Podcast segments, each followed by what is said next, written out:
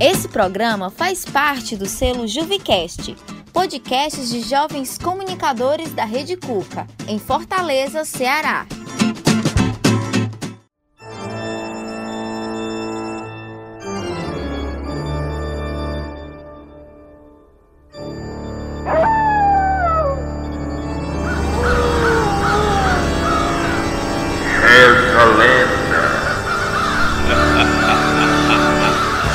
Começa agora o podcast Reza a Lenda, que vai trazer as adaptações de algumas histórias que ficaram famosas e se tornaram lendas na nossa cultura.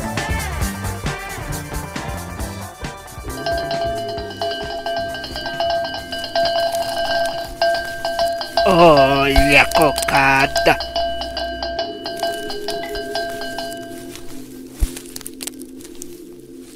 E a história de hoje é O Velho do Saco.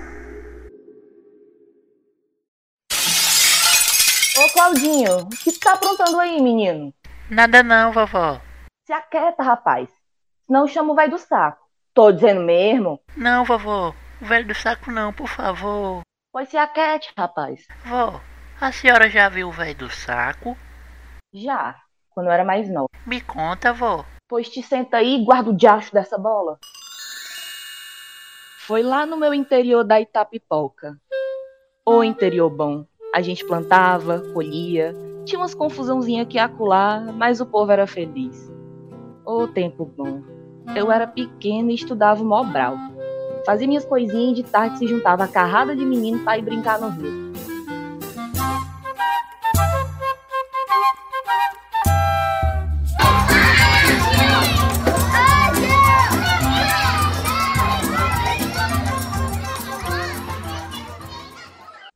Dia que chegou um caminhão com um bocado de material de construção.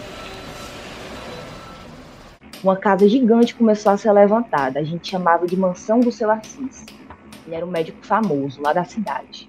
O homem rico da peste. Ele tinha um filho que se chamava Jonathan. Mas ele era muito besta. E o seu Assis dizia que ele não tinha crenças, não acreditava em nada. Nem ia para as novenas. Eu achava bom que só as novenas. Tinha sempre bolo e pratinho no final. Sim, vó. E o homem do saco? Pegou ele, foi?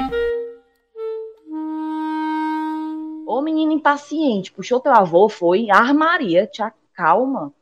Quando Jonathan se formou, ele estava para começar a trabalhar lá no postinho da lagoa. Mas aí aconteceu uma coisa. De uma noite para outra começou a nascer umas manchas na pele dele. O povo pensava que era até alergia. O pai dele queria até levar ele para benzer, mas o menino ficou doido de raiva quando ouviu isso e se recusou. Disse que era só alergia mesmo. Quando foi no outro dia, ele tinha piorado. A pele parecia que estava quase toda coberta de mancha e ele dizia que doía muito. Depois de levar em todos os hospitais possíveis, o seu Assis resolveu mandar ele lá para os estrangeiros. O pobre passou bem cinco meses lá. Mas aí voltou pior. Ele estava irreconhecível. Parecia esses bichos que tu assiste com teus primos. Um tal de orquidê. Deu orquídea de vovó. Pois é. Aí, né, seu Assis, com medo de ser uma doença transmissível, construiu uma casa pro Jonathan. Era pertinho, uma légua no máximo. Ele ficava lá, isolado com o empregado dele. Esse empregado dele era muito estranho, tinha medo. O nome dele era Romeu. E era para ter medo. Uma vez Romeu resolveu falar sobre a doença com Jonathan. Patrão, deixa eu lhe dizer uma coisa. Antes de vir trabalhar com o senhor, eu era curandeiro. Já tratei muito dessa sua doença por aí. Romeu, meu pai é rico. Eu pago o que for preciso. Quero que me trate. Patrão, a única forma de tratar o senhor é lhe dando figo de menino novo, de criança, mas tem que ser criança danada, esperta. Se for o único jeito, faça. O que for preciso, mas faça. Rapaz, só sei que depois dessa mudança do Jonathan para essa casa, as crianças começaram a sumir. Mas nesse tempo não tinha essas coisas de hoje. As crianças sumiam e a gente pensava que tinha se afogado, alguma cobra tinha comido, ou onça. Era tudo longe. Era no tempo do xerife. A verdade era que o Romeu saía por aí com um saco nas costas pegando as crianças. Como a senhora sabe que era ele? Rapaz, te acalma. Era noite. Tinha uma criança brincando sozinha no terreiro, tava jogando de bila. De repente, ela escutou um barulho no mato.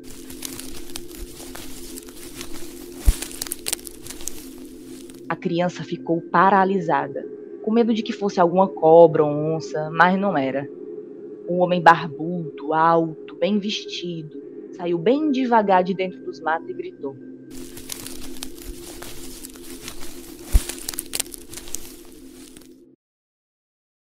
Olha a cocada. Quer comprar cocada, menina bonita? A criança triste que só, pois sabia que seus pais não tinham dinheiro, respondeu que não. Quero não, moço. Meu pai e minha mãe não têm dinheiro. O moço ficou olhando fixamente para a criança e foi andando para trás, até sumir no escuro. Demorou uns tempinhos e ele falou: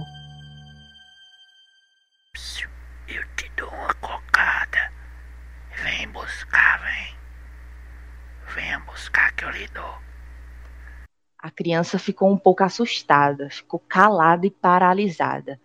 Foi aí que o caba correu para cima da criança que gritou pelo pai.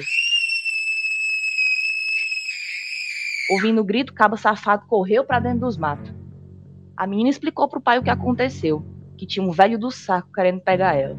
E o pai dela acreditou, pois ele sabia que ela não era de ficar com essas arrumação de inventar as coisas. O pai juntou a vizinhança todinha e foi atrás do Romeu. Como a senhora sabe que era o empregado do Jonathan? É que a criança era eu. Eita pleura. E o que foi que aconteceu com o Romeu, vovó? O Romeu foi pego, levaram ele pra prisão e lá os outros presos fizeram ele sofrer até não aguentar mais. Crime com criança naquela época, se o caba fosse pego, ele morria na cadeia. E o Jonathan, vó? O Jonathan nunca mais foi visto não. Uns anos depois o pai dele morreu, o dinheiro foi se acabando. Ele ainda foi visto uma vez de madrugada com um saco nas costas. Tava muito desfigurado, os couro tinha tudo caído. Mas depois disso, nunca mais foi visto.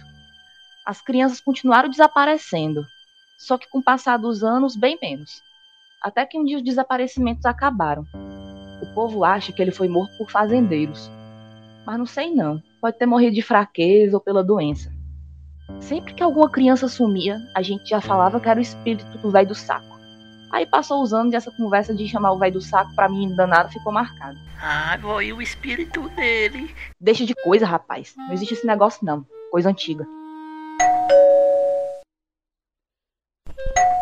Ô de casa, vem buscar a latrinha, minha filha.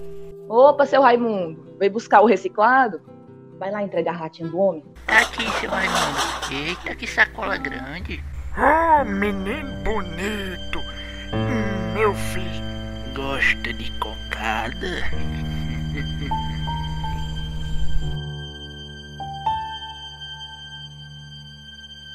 Claudinho? Claudinho? Claudinho? Claudinho?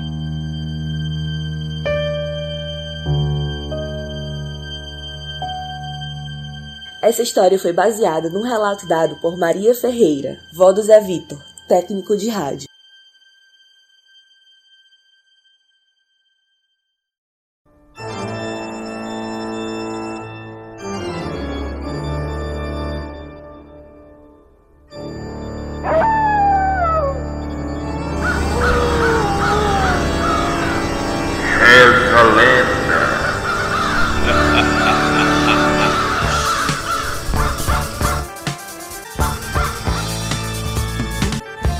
Reza a Lenda de hoje foi baseado na história do Velho do Saco, também conhecido como Papa Figo.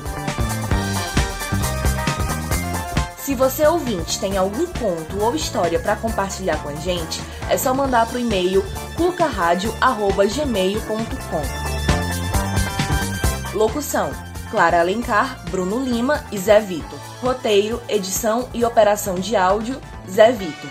Apoio Rede Cuca. Esse programa faz parte do selo Juvicast, podcasts de jovens comunicadores da Rede Cuca, em Fortaleza, Ceará. esse podcast foi gravado de forma remota. E lembre-se, fique em casa e exija a vacina.